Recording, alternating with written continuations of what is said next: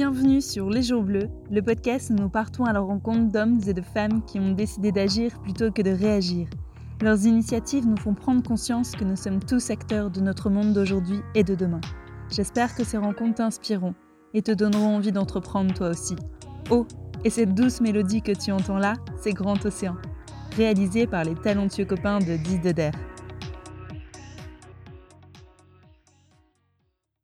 Aujourd'hui, je suis vraiment ravie d'accueillir Mathilde du compte Instagram Make My Clothes Great Again. Yeah, j'ai réussi à le dire.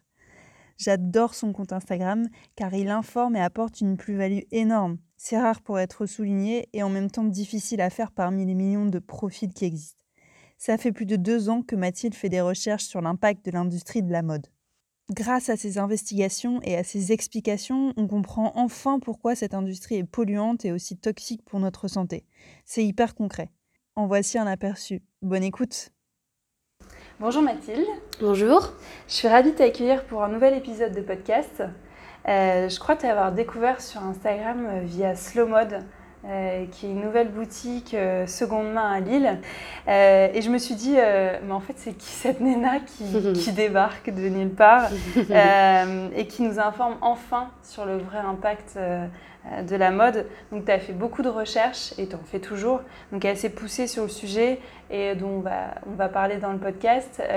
mais avant, qui es-tu et est-ce que tu étais prédestinée en fait à devenir une slow fashion activiste? Alors déjà, pour répondre à ta question, j'ai pas la prétention d'être la personne qui, euh, qui informe euh, sur les dessous euh, de, de, la mode. Il y a bien des organismes beaucoup plus légitimes que moi qui le font. Mais en tout cas... Euh, de ce que j'ai pu, euh, j'ai fait un petit, une petite étude de ce qui se faisait vraiment sur, euh, sur Internet, sur Instagram, en termes de, voilà, de, de parti pris. Et on va dire qu'il y avait les gens qui étaient très axés sur le blogging, voilà, je vous fais découvrir des marques, etc. Mais finalement, il n'y avait pas beaucoup d'intermédiaires positionnés sur le, la révélation de certains chiffres, etc. Et je me suis dit que ça pouvait être intéressant de faire des recherches sur les marques et de proposer, les marques qu'on connaît toutes, et de proposer des chiffres. Donc en fait, enfin pour commencer, enfin pour rembobiner, mhm. à la racine, euh, j'ai fait des études, donc comme euh, tu le sais, euh, très littéraires, hippocagnécanes, qui m'ont vraiment doté d'une d'un réflexe d'aller toujours chercher, mais au fond des choses, en les choses en profondeur, parce que je, sinon j'arrive pas en fait à me satisfaire de regarder et de me dire d'accord, c'est un fait, mais je vais pas chercher plus loin. Et après, il y, a eu, il y a eu un problème de santé derrière. Euh, donc là, tu peux le voir euh, sur mes bras, j'ai des séquelles euh, de. D'accord. Voilà, c'est sur à peu près tout mon corps. Euh, c'est. J'avais même pas fait attention. Oui, non, mais ça se voit pas vraiment. Et puis de toute façon, je suis tellement habituée que je le cache plus. Donc euh, finalement, c'est comme ça aussi qu'on on se rend même plus compte des choses. Et euh, j'ai été hospitalisée euh, à cause notamment de ce que je mettais, bah, de mes vêtements en fait, tout simplement. Parce que dès que j'étais petite, j'ai commencé à faire énormément d'eczéma. Donc vraiment, dès la naissance, dès qu'on a commencé à me mettre des trucs sur la peau, enfin bref. Et je me suis rendu compte surtout que j'étais allergique à toutes les matières sauf au coton. Mmh. Et donc, euh, malheureusement, euh, quand on est étudiant, euh, le coton, c'est vraiment cher, mmh. le 100% coton.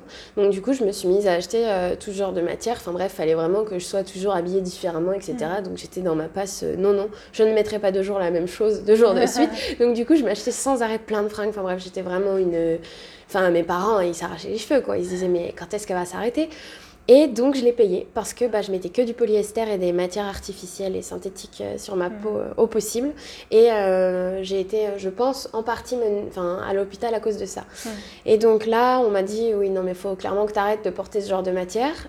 Et donc à partir de ça, je me suis dit, ok, bon, les, deux choses, les deux choses rassemblées entre les allergies au polyester et l'envie de recherche que j'ai, mm. enfin l'envie de recherche en général sur plein de choses, je me suis dit, bah, je vais regarder un peu ce qui se passe du côté des vêtements.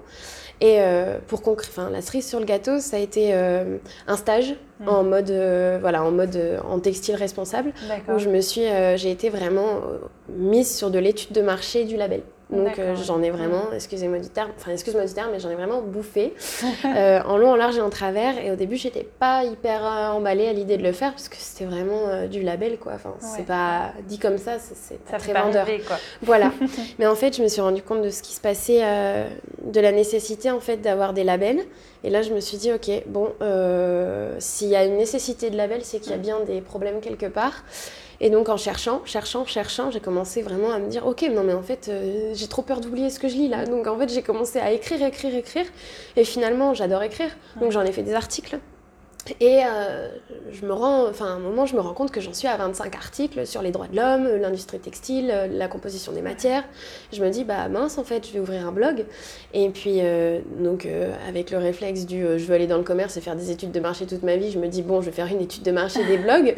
Et je regarde et je me dis, mon Dieu, mais il y a trop de blogs, en fait, mm. qui existent finalement, à mon échelle, j'ai pas envie de m'investir énormément pour qu'au final, ça n'ait pas de visibilité, mm. parce que mon but, c'était quand même de donner de la visibilité à la chose. Et donc je me suis dit, ok, euh, aujourd'hui, qu'est-ce qui est simple, euh, que les gens, euh, quel format les gens préfèrent? Donc je me suis dit, bah, Instagram, c'est pas mal, en deux, trois chiffres, ça percute, c'est pertinent. Après, voilà, donc ça s'est développé comme ça. Au début, j'avais vraiment aucune prétention, j'ai juste commencé à arrêter de consommer.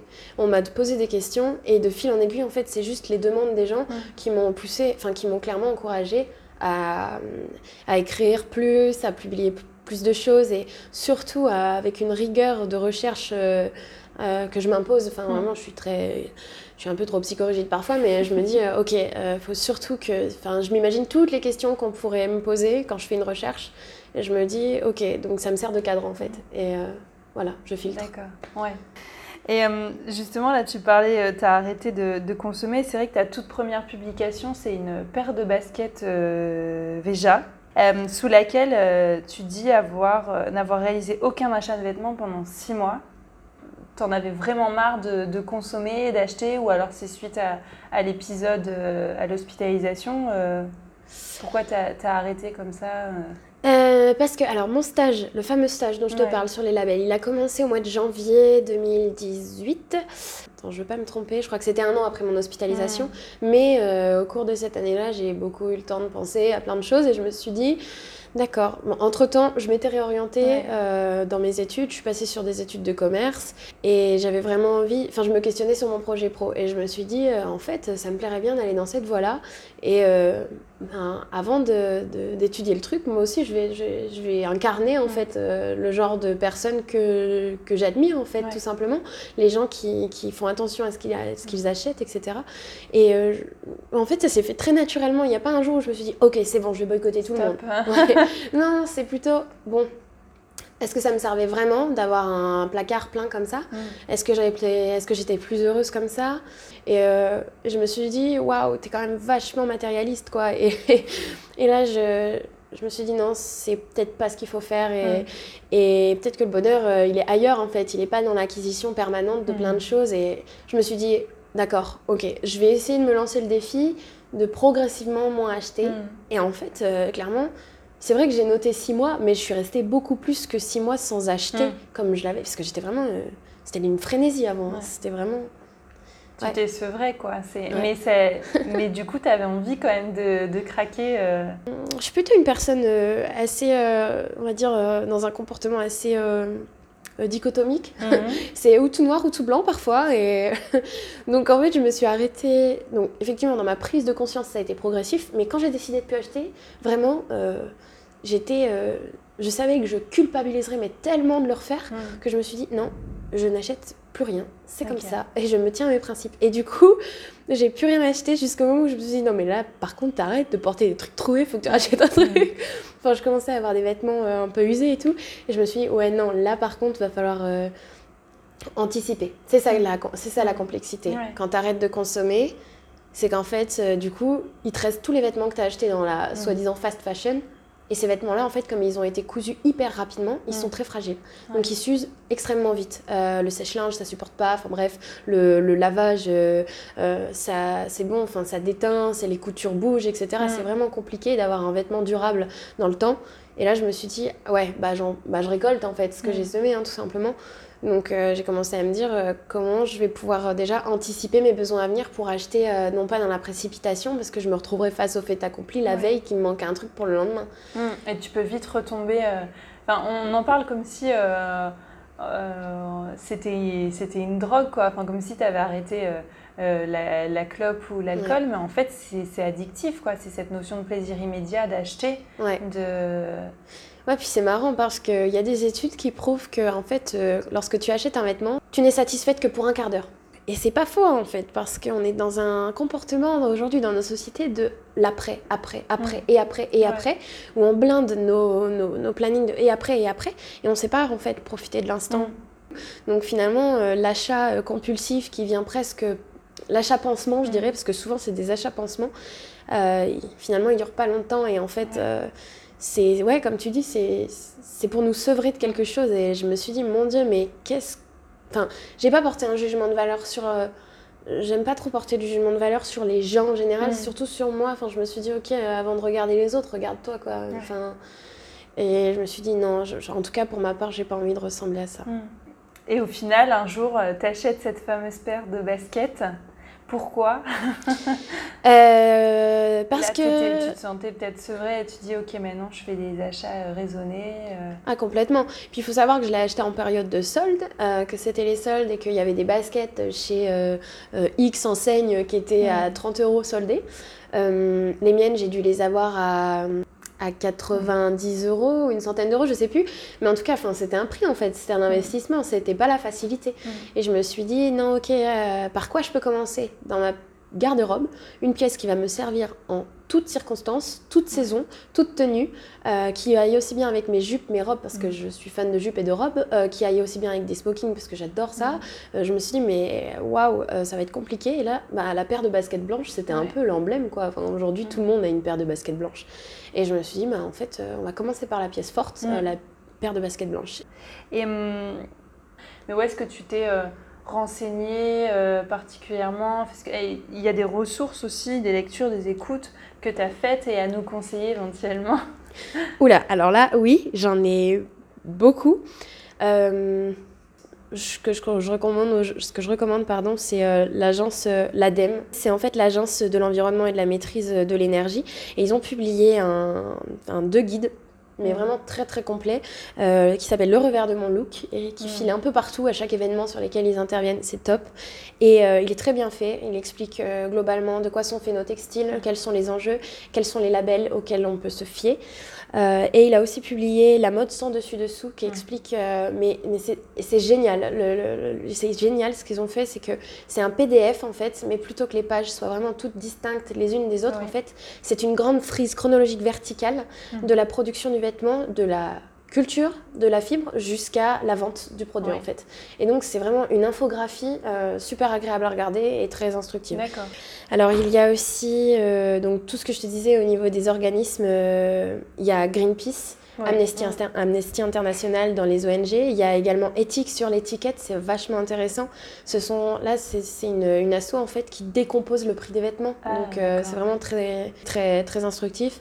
Il y a le collectif Fashion Revolution. Et En fait, c'est un, un, mouvement qui a été impulsé suite au Rana Plaza, la tragédie au Bangladesh. Euh, ils ont énormément de ressources qu'ils publient sur leur blog par le biais d'infographies hyper intéressantes, visuellement hyper agréables à regarder. Bref, il y a euh, si je les cite pas, je vais me faire tirer euh, les oreilles. Il y a Slow We Are, évidemment, c'est une référence. Euh, il y a euh, la fondation Hélène MacArthur. Bon, ça, par contre, il faut aller se les farcir. Hein. C'est en anglais, donc c'est pas. non, mais c'est hyper intéressant, mais les, les rapports techniques en anglais, c'est compliqué. Et c'est pour ça que je tire toutes mes sources de ce rapport parce que c'est une mine d'or. Sur les films, je pense qu'on a tous entendu euh, parler du True, The True Cost, et c'est vraiment euh, un film culte. Il y a le document, l'envers de, le documentaire, pardon, l'envers de nos t-shirts de. de Cache Investigation. Mhm. Au niveau des podcasts, puisque du coup tu tiens un podcast, euh, je pense que je peux recommander alors Chiffon de Valérie Tribe, Nouveau modèle de Chloé Cohen. Euh, le sapping de Victoire Sato. Euh, le sapping, alors c'est vraiment intéressant. C'est un, ça s'appelle leur site, c'est The Good Goods, mhm. et ils ont vraiment, ils s'imposent comme le premier média lifestyle mode éco-responsable, etc. C'est, c'est plein de sources. Enfin c'est une mine d'informations et hier ils ont publié leur annuaire, leur annuaire de, de marque éco-responsable. Mhm. Ensuite dans les blogs on a une référence ou deux, euh, je ne vais pas en citer plus, c'est Happy New Green. Il y a Slow We Are qui fait office de blog aussi, c'est une grande plateforme euh, mhm. euh, vraiment qui audite les marques, qui les labellise, qui référence toutes les marques, etc. Enfin c'est vraiment, vraiment exhaustif. Il y a donc les, les, Fashion Green Days. Voilà, c'est un salon qui a lieu tous les ans à Roubaix euh, depuis deux ans sur la mode responsable. en termes de lecture, il y a une mode éthique est-elle possible qui est vraiment très intéressante. Hmm. Voilà, donc c'est à peu près toutes les références que j'aurais à citer. Il y, en a, il, y en a, il y en a pas mal et, euh, et du coup, euh, et c'est vrai qu'on n'a pas connaissance de, de, tout ça. Et donc c'est cool que, que tu fasses son compte Instagram justement pour donner de la visibilité euh, à tout ça et pas réinventer la poudre non plus. Et donc du coup, au travers de tes recherches, la mode, ça craint vraiment. oui. Il y a quelques chiffres qui sont parlants? Alors, j'ai un problème avec les chiffres. Euh, c'est qu'en fait, les chiffres euh, changent. Hmm. Un chiffre euh, hier, il ne sera pas le même dans deux jours. Voilà. Hmm. Un chiffre d'il y a trois mois, il est relayé, déformé, hmm. amplifié sur la toile. Et, en fait, les chiffres changent, les faits restent des faits. Euh, effectivement, j'ai des chiffres en tête. Les chiffres comme par exemple la mode émet 1,2 milliard de tonnes à effet de serre. Euh, euh, la mode est la seconde industrie la plus polluante en eau et en émissions carbone, parce que ça on oublie souvent de le dire. Il y a énormément de chiffres et le problème des chiffres, c'est que c'est très difficile en fait mm, mm. de déjà s'assurer de la véracité des chiffres, c'est dur. Ensuite, se représenter un chiffre, mm. c'est très dur. Je pense que donner des chiffres, ça alerte ça, ça, éveille les consciences, mais les faits euh, restent des faits. Et ils, le resteront. Par exemple, la mode est extrêmement polluante. Euh, euh, voilà, produire un t-shirt à 2 euros, ça nécessite du sang et des larmes. ça, voilà, c'est un fait. c'est pas forcément un chiffre, mais ça marque davantage les consciences que est-ce que vous savez que 45 millions de tonnes de polyester sont produites par an en 2018 Je suis vraiment méticuleuse sur ce que je publie parce que je veux absolument pas relayer un chiffre qui porte à confusion. Il faut savoir en remonter, remonter à la source et c'est extrêmement compliqué parce que c'est tellement viral aujourd'hui les réseaux sociaux que voilà, donc les chiffres euh, que je publie sur Insta, il n'y en a pas énormément non plus. Euh, j'ai décidé de me focaliser davantage sur les citations, les discours qui m'ont touché ou éventuellement rediriger ouais, les gens vers des, des, organismes hmm. qui sont légitimes en termes de diffusion de chiffres. Euh, ouais, voilà. Ouais, mais en tout cas, la mode craint, oui, pour répondre à ta question c'est évident. À toutes les étapes de production, c'est très parce que la filière textile est en fait hyper euh, ramifiée. Donc euh, les usines en fait ne font sont très très rares, il faut savoir. Euh, au sein d'une usine, on n'a pas toute la chaîne de confection en mm. fait. ton t-shirt, il va pas arriver sous forme de graines de coton et repartir sous forme de t-shirt bien plié en fait. C'est pas du tout ça. tu as la, la, confection qui se fait par la culture qui peut se faire en Inde. Euh, derrière euh, la filature, euh, enfin l'égrenage puis la filature dans une usine, j'en sais rien, peut-être en Turquie. derrière, on envoie le tout en Chine pour bah, tout simplement l'assemblage, la confection. et puis, il y a vraiment énormément d'usines à plein d'endroits différents et malheureusement, bah, voilà, c'est pour ça qu'on dit que ton jean il fait une fois une tour de la planète, c'est parce que c'est il est envoyé dans, toutes les, dans tous les pays, enfin dans tous les pays, euh, les gros du textile en fait, pour être produit. Et les usines intégrées, ce sont celles qui font toute la chaîne de A à Z, et elles sont très rares, elles sont mm. minimes vraiment. Et, et euh, bah, c'est ça aussi le problème en fait aujourd'hui de l'industrie textile. Et c'est ça n'a ni queue ni tête quoi. Quand tu te dis qu'un jean. Et, euh, mais tu, te demandes mais à quel moment c'est parti en cacahuète quoi. Enfin pour rester poli. Par exemple il y a quand même pas mal de matières naturelles. Euh, et au final, on a été inventé le polyester où on met du pétrole et aussi du plastique dans nos fringues. Mais euh, La matière, elle est d'une très résistante et de deux euh, extrêmement légère. Mm. Tu peux transporter de plus grandes quantités. Donc voilà, c'est déjà un gros point qui a agi en faveur de son développement. Et deuxièmement, c'est la fibre la moins chère sur le marché. Donc forcément bah, c'est logique. Quoi. Ça, ouais, c'est ça en fait. C'est au regard du capitalisme, tout s'est développé euh, très très vite au détriment de, de l'humain et de l'environnement, malheureusement. Et oui, comme tu le disais, il y a des matières naturelles. Enfin, aujourd'hui, il y a trois types de matières. Il y a les matières euh, synthétiques, les matières naturelles et les matières artificielles. Les matières synthétiques, ça va être tout ce qui va être dérivé du pétrole. Aujourd'hui, on a entre 70 et 80% des fibres euh, textiles qui sont produites qui sont en polyester. À l'échelle de la production, ça libère en fait la manipulation du polyester. Euh, tous, les, tous les intrants chimiques qu'on va ajouter dans la chaîne pour euh, passer d'un état à un autre. Euh, c'est très polluant. Déjà, les usines émettent énormément de gaz à effet de serre. Mm. Euh, ensuite, les rejets dans les rivières sont faramineux. Euh, ça tue la faune, la flore.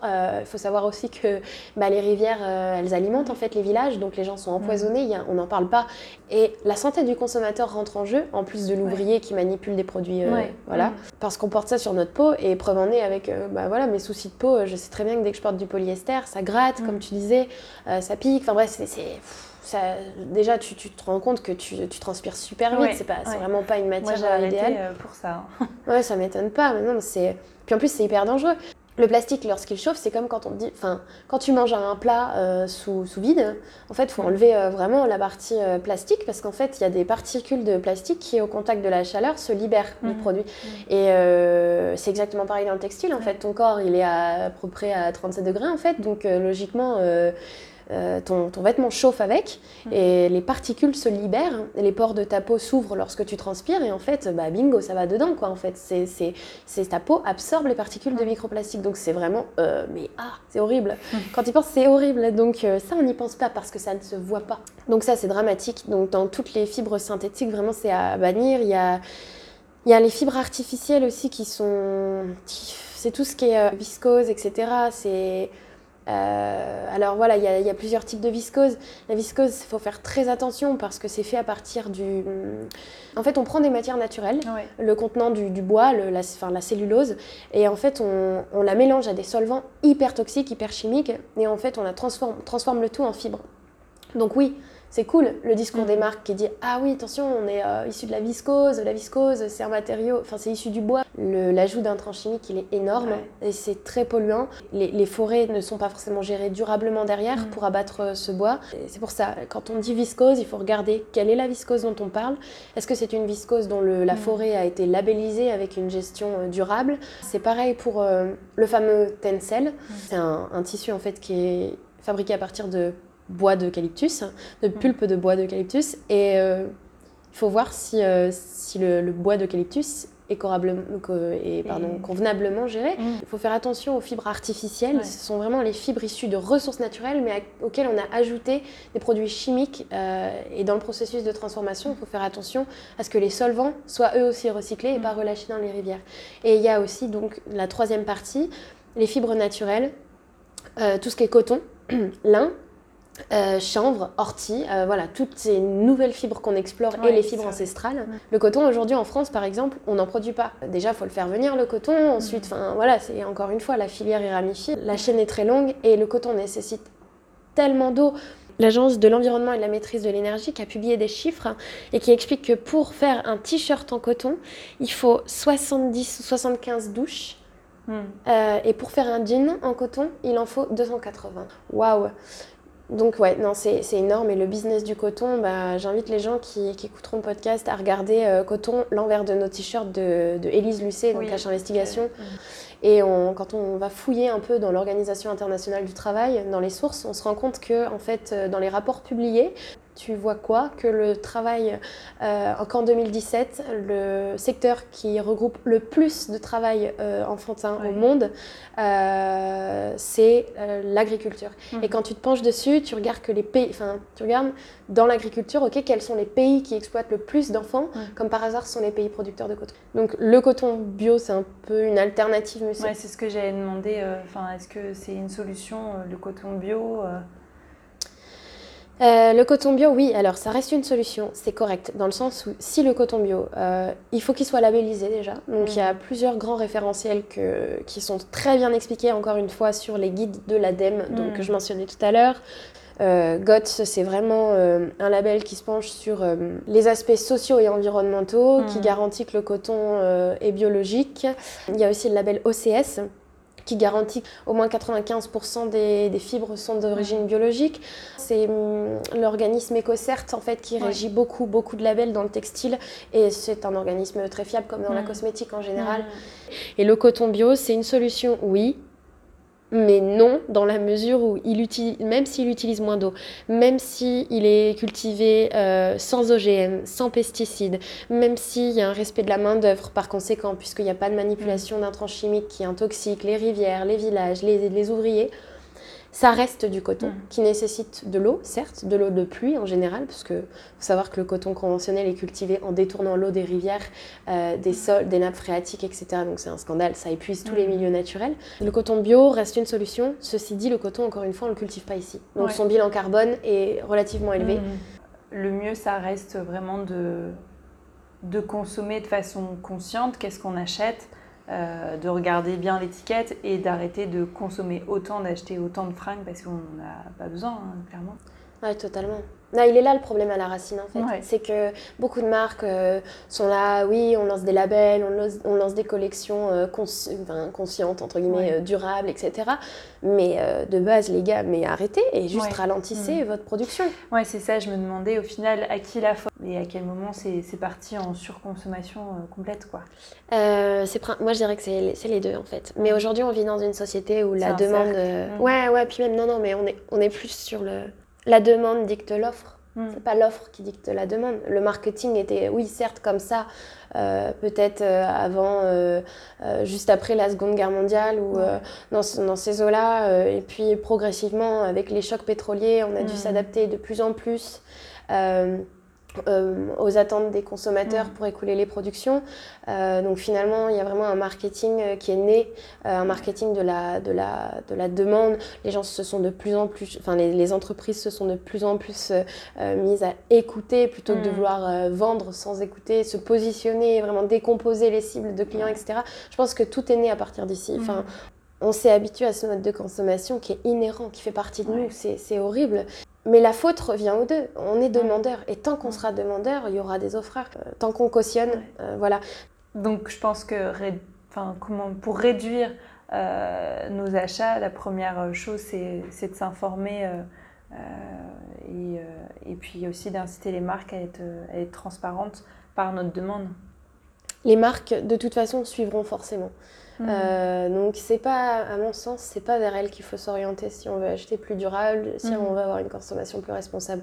C'est plutôt vers des petites marques qui sont effectivement peu connues, parce que voilà, ces, ces marques-là sont très réglo. Euh, il faut savoir que dans l'industrie textile, c'est comme on disait tout à l'heure, c'est tellement ramifié que c'est c'est très dur. Les processus mis en place sont ancestraux pour les grandes marques. Mais euh, t'imagines, si demain tu dois changer toute une euh, supply chain de, Ouais. euh, de je sais pas moi, de, de, de chez H&M ou Zara, mais c'est, enfin, énorme. euh, même, même s'il y a des gens, je ne doute pas du fait qu'il y ait des gens pleins de bonne volonté dans ces boîtes-là, il y a pas de, j'en doute pas, mais je me dis, mais ils doivent se sentir telle une sardine dans un Mm. banc de, de, de baleines, quoi. Enfin, c'est tous les processus sont à changer, tout. Et euh, tandis que pour une petite boîte qui se lance, en fait, même si c'est cher, même si l'investissement est énorme et que c'est pas Ouais. évident, c'est beaucoup plus facile d'être réglo très vite, enfin de, de faire en sorte d'être réglo. euh, Ouais, que de revoir tout, parce que les parties prenantes des boîtes sont immenses, des grosses boîtes aujourd'hui. Ouais. Euh, donc euh, je vois pas comment c'est possible de changer toute la chaîne. Enfin, c'est, c'est... Mais bon, je pense que les, les gouvernements, ils sont aussi pour quelque chose. Quand je vois là le, le Fashion Pact qui s'est tenu euh, lors du G7 à Biarritz, enfin qui, qui a été signé lors du G7 par euh, Pinault, il a été signé par, euh, par, par je sais plus, des dizaines de marques. Euh, mais en fait, euh, c'est bien beau hein, sur le papier, mais quand tu regardes derrière, mais des objectifs euh, chiffrés, quantitatifs. alors ils disent qu'ils vont vers une harmonisation des pratiques, nanani. Mm. Mais en soi, il n'y a personne qui leur dit Ok, les gars, vous prendrez une prune. Enfin, non, en fait, ça reste de la volonté du libre arbitre des marques de Ouais. fixer en fait Mhm. leur, leur taux. Donc, oui, depuis la loi Grenelle de l'environnement, là, en 2010, certaines boîtes du CAC 40 et dépassant un certain chiffre d'affaires et blablabla sont obligées de rendre un rapport RSE, donc de responsabilité sociale et environnementale. Mais euh, on leur impose véritablement euh, rien. C'est-à-dire que Mhm.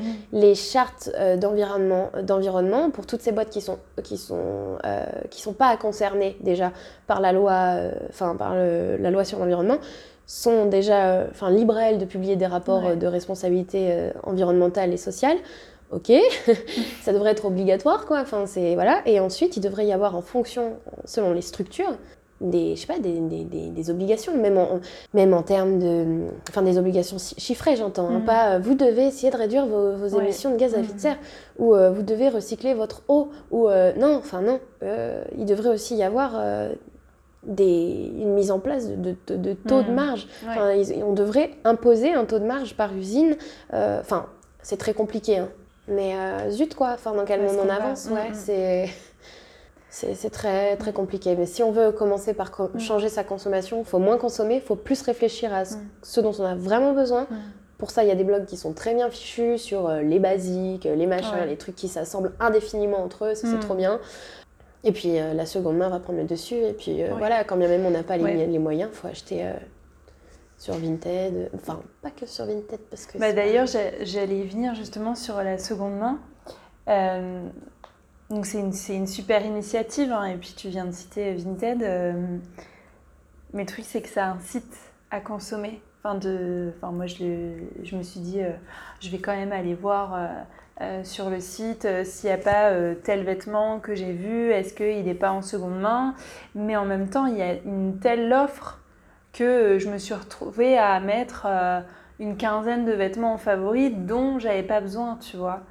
Bah ouais, j'avais envie, quoi. Mais à un moment donné, je me suis dit, mais non, mais tu te retrouves encore à, aller sur des, des, des sites de grandes marques, à mettre tout dans le panier euh, et, euh, et à, consommer des, des choses dont au final, t'as pas besoin, quoi. Mais t'as as totalement raison. Et, et je pense que déjà, en soi, dans, dans, les- dans, dans son essence, Vinted n'est pas non plus exemplaire. Parce que euh, tu peux taper un caprice et commander un t-shirt à Nice, quoi. Alors que, enfin, nous, c'est, nous, on est à Lille. Enfin, Mm. t'imagines le nombre de kilomètres que ton truc il va Mm. parcourir? C'est, en fait, c'est, Ouais. c'est insensé. Après, tu as ce choix sur Vinted de filtrer Mm. euh, et de, euh, de filtrer euh, le rayon, euh, Ouais. de mettre dans un rayon de Mm, 20 et à km. voilà. Et oui, comme tu disais, ça incite à la consommation, mais encore une fois, il y a, y a des gens qui sont très, très doués pour te conseiller en amont. Et je pense que plutôt que de, de taper un caprice et de te demander, voilà, euh, oh j'adore ce truc, je vais l'acheter, mais est-ce que j'ai vraiment besoin? Avec quoi ça va? Et rien personne n'a jamais dit que la, la réflexion était une chose facile. hein. Le cerveau humain aime de moins en moins réfléchir. C'est Mm. c'est- c'est- c'est prouvé. Enfin, on est en train tout de à disposition tout de Ouais, suite. c'est euh, ça. mm, mm. par, euh, par euh, oh non, attends, la flemme de réfléchir, c'est pas Ouais. grave, c'est pas pour ce que ça va me coûter. Enfin, et Mm. hop, en fait, t'achètes, t'achètes, mais non, enfin non. Je note tout ce dont j'ai besoin et, et je surligne une fois que j'ai trouvé la fringue en question, Ouais. mais euh, je ne déroge pas à la règle. C'est je dois trouver un basique blanc, voire deux, voire trois, parce que c'est des trucs que tu mets tellement souvent.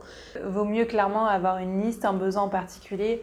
Et là, à ce moment-là, on va voir euh, sur euh, enfin, de la seconde ou des éthiques. Quoi. C'est vraiment, il faut réfléchir sur, euh, sur des pièces phares du dressing qui, à mon sens, sont pas fantaisistes, Ouais. dont tu vas te lasser, qui sont pas en proie aux tendances. Le vêtement, c'est quand même quelque chose qui est vecteur d'épanouissement, en fait. C'est, c'est, tu te sens bien dans tes fringues, donc tu es plus confiante. Si une Ouais. journée, tu te sens mal habillée, mal sapée, enfin, je sais pas, que tu as l'impression que non, là, ça va pas, bah, en fait, tu vas pas être à l'aise de la journée, quoi. Mm. Et euh, quand tu te sens bien, tu rayonnes. Je sais pas, je trouve Ouais, qu'on rayonne dans les fringues. Et, Mm. et en fait, il y a cette dimension maintenant éthique qui, prend de plus en plus de place dans nos consciences Mm. du ok, je me sens bien aussi parce que mon vêtement a été bien conçu et je me sens intègre sur Mm. tous les, sur tous Ouais, les plans. Quoi. Ouais, clairement. Et, euh, et puis, euh, ouais, effectivement, se dire euh, bah, j'ai l'honneur de porter une pièce française, enfin, c'est un luxe en fait, c'est le savoir-faire que tu, euh, que tu valorises, c'est Mm. c'est tellement de choses en même temps, c'est un symbole très fort. Ouais, Et ouais. Je sais pas, il y a quelque chose, il y a Mm. une dimension vraiment euh, plus qui, qui, qui conforte, qui, Ouais. qui fait du bien à la tête et, Mm, euh, et au moral quand tu sais que, que tu es réglo dans ce que tu ingères Mm. ou ce que tu portes sur ta peau. Ouais. ouais. Et, euh, et justement, tu parlais de, de luxe là, et euh, c'est dans une de tes dernières publications. euh, Est-ce que le luxe, enfin, c'est lié à l'argent nécessairement Oula non. Quand j'étais gamine, c'est simple. J'ai su que je voulais travailler dans la mode parce qu'en fait Mm. j'avais une, une mamie fashionista au possible. Tous les copains qui écouteront ce podcast sauront de qui je parle en parlant de la mamie léopard. Mais euh, ma grand-mère était mais, enfin, est euh, archi fan de, de la mode et euh, elle porte des tenues mais excentriques au possible. Et donc forcément, en étant sa, sa première petite fille, j'ai été assez, euh, comment dire, manipulée comme une poupée peut-être. Et du coup, elle m'a, elle m'a couverte de, de tissus, de paillettes, de machin quand j'étais petite. Et, euh, et moi, je passais, euh, je me souviens, j'a- j'arrivais chez ma grand-mère, j'avais qu'une hâte, c'était que je me plongeais soit dans les Vogue, les magazines de mode qu'elle achetait, qu'elle m'achetait exprès, en sachant que j'allais arriver, soit j'allais dans son placard Et je regardais, euh, enfin je me perdais quoi, à essayer les trucs dans des robes trois fois trop grandes, à défiler, enfin le cliché, tu vois. Et j'apprenais à marcher sur des talons et tout ça. Et, euh, bref, j'étais euh, mais ébahie. Et en fait, j'ai commencé à avoir mes premiers gros frissons pour la mode en fait, tout simplement. C'est que des fois, c'est voilà, il y en a qui écoutent de la musique classique, ça les fait pleurer. Moi, c'est un défilé de mode qui peut me faire ouf. Enfin voilà, je me sens. et, donc j'ai commencé à regarder des, défilés, mais en fait à mesure que j'ai grandi, je sais pas pourquoi, j'avais plus ce frisson, quoi. Mm. Tu sais, je, me, je, me, cherchais en fait, je me disais mais comment ça se fait que je le, je le suis plus, enfin comment ça se fait que j'ai plus, j'ai plus cette, euh, cette sensation, etc. Et en fait j'ai compris que ça venait euh, de, de l'éthique, que ça me faisait plus rien de voir des podiums euh, défiler, de voir Chanel et les grandes marques qui finalement derrière sont pas forcément toutes, non pas, enfin je cite pas Chanel en particulier, je parle, je parle du, de l'image du luxe, mm. le symbole du luxe en soi, c'est pas le symbole le luxe c'est une histoire de marge. Le luxe mm. n'est pas une histoire de. Certes, c'est une histoire de savoir-faire. Les broderies Le Sage chez Chanel, tout ça, c'est vraiment un savoir-faire ancestral. Mais le luxe en soi, il y a beaucoup de marques qui surfent sur cette image pour se dégager des marges de fou. Mm. Et au final, les salariés n'en sont moins, bah, moins bien payés. Enfin, je veux dire, c'est vraiment euh, c'est faramineux. Il faut, faut, retenir que le prix de la rémunération d'un salarié n'est en aucun cas euh, proportionnel au prix de vente euh, mm. d'un vêtement dans mm. l'industrie conventionnelle. Et c'est vraiment, attention, il faut surtout pas tomber là-dedans. C'est euh, on ne peut pas dire il y a X% d'un vêtement qui revient à un salarié. C'est pas possible. Ça dépend du prix de vente, de la promotion du vêtement en temps et en heure, etc. Et dans les marques de luxe, ça peut être les, quasi les mêmes marges. Mm. Enfin, si la marque est française, évidemment, là, ça va être différent avec, euh, dans le cadre de la haute couture, c'est très différent. Mais les marques qui se disent de luxe et qui fabriquent en Chine, euh, au Pakistan, au Bangladesh, pareil, enfin, excuse-moi, c'est pas du luxe. Mm. Le vrai luxe, c'est oui, c'est l'échelle locale, cette, cette notion de, de, proximité, de savoir-faire mm. français, de... Enfin, pas forcément français. Hein. Si mm. tu es aux États-Unis et qu'il y a des savoir-faire dans le textile, euh, voilà, ce serait un savoir-faire américain, euh, ce serait un luxe américain. Mais euh, pour moi, c'est plus un artisan à l'écoute. En fait, le luxe, c'est ce que c'était dans les années 50. Tu sais, quand nos grands-parents, enfin nos arrière-grands-parents allaient s'acheter un pantalon chez la couturière du coin, mm. sur mesure, etc. Mais on y revient. Tout est cyclique, en fait la mode est cyclique, le, tout est cyclique par essence, tout est mm. circulaire. La Lune, la Terre, euh, tout, tout, tout est circulaire. Donc finalement, c'est pas, pas fataliste, hein, mais c'est on est voué à, à revenir sans arrêt au début en fait. Et je pense mm. qu'on reviendra à ce modèle. Euh, il y a de plus en plus de boutiques parisiennes qui le font. Hein. Je pense à la marque Attise, très pionnière aussi euh, dans le, la mode éthique, qui, euh, qui fait un système de précommande en fait. Mm. Euh, mais euh, tu peux personnaliser tes fringues, ouais, c'est top quoi. Enfin... Et c'est vrai que je pense qu'il n'y a plus aucune excuse pour, pour consommer plus éthique, que ce soit de la seconde main à la rigueur quand, quand tu es étudiant ou que tu n'as pas forcément les moyens, mais aussi les marques éthiques. Enfin, C'est juste que j'achète moins les gens pensent que la mode responsable est ultra chère. Mais en mm. fait, non. Parce que la mode responsable, c'est pas forcément la boutique parisienne qui commercialise un t-shirt à 350 euros. Mm. C'est pas ça. On a tous notre définition du responsable. À nous de définir où on place mm. le critère. Le curseur, pardon. Ça peut être sur l'éco-responsabilité, ça peut être sur le social, ça peut être sur notre empreinte euh, carbone, à nous, en tant qu'individu. Ça peut être tellement de choses en même temps. Bah là, en tant qu'étudiante, j'en témoigne. Enfin, je peux, je peux témoigner de ça. J'ai décidé de réduire mon budget. Euh, en fait, mon budget fringue, avant, il était, mais je sais pas de combien. Honnêtement, hein. même je demandais rien à mes mm. parents, en fait. J'allais travailler tous les étés et tout ça, mais derrière, euh, voilà, j'avais j'avais fort besoin de ça. Donc, je, je, culpabilisais pas en me disant, OK, ce confort ne va pas durer parce que ça dépend de quelqu'un. Mm. Euh, mais je commençais à me à culpabiliser en me disant, mais le jour où je devrais payer mes impôts et tout toute seule, mm. déjà, je vais devoir réduire ce poste de consommation. Est-ce que, ça va me, est-ce que ça va me rendre mal? Est-ce que, est que je vais être malheureuse? Est-ce que je, mm. mon bonheur dépend de ça? C'est, et, là, euh, tout, tout, tout, tout un processus de, de réflexion s'est enclenché. Et je me suis dit, en fait, c'est peut-être possible de consommer plus intelligemment et en plus euh, de mm. manière plus économe quoi et ouais comme tu dis il n'y a plus d'excuses et euh, bah, la dernière fois j'ai acheté un pull 8 euros je sais qu'il va me servir mais des années. Enfin, il est trop top, il est super beau, la maille est belle. J'aurais une dernière question. Euh, dans un monde idéal, que ferais-tu ou aimerais-tu voir mis en place dans la société pour sauver la planète ou l'homme? Euh, Je pense que c'est ce que je t'ai dit, moi après. Euh, C'est très très vaste comme question. Il y a plusieurs échelles, il y a plusieurs niveaux. Je pense que dans un monde idéal, il faudrait qu'on voit les choses sur du long terme. Euh, tous les, à commencer par les objectifs des boîtes en fait. Euh, quand on te file un objectif dans une boîte, tu as un objectif de court terme, tu vois Mm. pour donner vite un feedback, etc. euh, pouvoir faire vite remonter le, le truc. tu as des entretiens annuels. euh, mais en fait, si toutes les boîtes agissent sur du court terme, comment tu veux impulser le changement à long terme? Il n'y a Mm. aucune boîte qui est prête à ça, en fait. C'est pas possible. Euh, je pense que les États ont leur rôle à jouer dans Mm. leur financement, dans leurs subventions. Euh, tout ce qui est législation, en fait, ça a Mm. un rôle euh, d'incubateur, en fait, de tout, de tout ce changement, de vecteur, etc. Faudrait voir sur une logique de long terme. Faudrait qu'on Mm. ralentisse.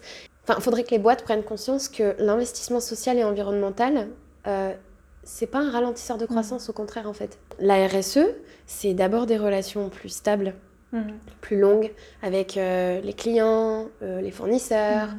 euh, tout ce qui est partie prenante. Donc finalement, aujourd'hui, un fournisseur peut te jeter euh, du jour au lendemain, mais enfin, arriver à la fin d'un contrat. Mais je veux dire, si tu as voilà, des engagements, de, du respect, je pense que les relations vont durer, enfin, peuvent durer plus longtemps. Ensuite, euh, tout- toutes les économies d'eau que tu peux faire, euh, enfin, tout, tout- inciter les entreprises à faire des économies, à, à mettre en place plus de euh, recherche et développement pour impulser euh, le progrès technique dans le recyclage, ça permettrait de, de comment dire, euh, de faire des économies Mm. d'eau, de matière, etc. Déjà de sauver, de sauver l'environnement. Mm. Ensuite, de réinjecter les matières dans la boucle. Mm. Et, et déjà, il... ouais, ce serait formidable parce que du coup, ça permettrait des économies énormes, Mm. des économies qu'on pourrait injecter dans le respect de la main-d'œuvre en la payant Ouais. plus, euh, en la payant mieux. Ça réduirait quand même bien des inégalités, bien des montées d'extrémisme. Mm. Enfin bref, il y a, y a tellement de choses. Enfin, c'est toute une boucle qui est enclenchée. Et et ouais, c'est... on en revient au circulaire. Ah mais totalement. Enfin, Mm. c'est ouais, je pense que vraiment en priorité, voir sur une logique de long terme et faire comprendre aux entreprises quels sont les bénéfices de d'engagements sociaux et environnementaux. Rien n'oblige une entreprise à s'y tenir. Mm. Et euh, ouais, dans les faits, elle est obligée de rendre un, ra- un rapport tous les ans en fait de son son bilan carbone et tout ça. Mais euh, en fait, euh, la logique de développement de certains systèmes est très intéressante, mais les vices dans lesquels elle s'enfonce Mm. euh, sont vraiment mauvais quoi. Ouais. Et je pense que ouais, c'est c'est très c'est- c'est c'est un débat politique après. hein. je vais pas en dire plus. En tout cas, merci beaucoup euh, pour, euh, pour tout ça, pour tous ces échanges et pour ce que tu fais, tes recherches. Et on n'hésitera pas à suivre, en tout cas ceux qui nous écoutent, à suivre ton compte Instagram pour euh, se renseigner encore plus. Merci beaucoup. Un grand merci à Mathilde pour ces échanges. Je ne peux que vous conseiller de creuser le sujet en suivant son compte Instagram Make My Clothes Great Again. Et si vous avez aimé le podcast, likez-le, commentez-le, partagez-le. C'est grâce à vous qu'il vit et je vous en remercie. À la prochaine!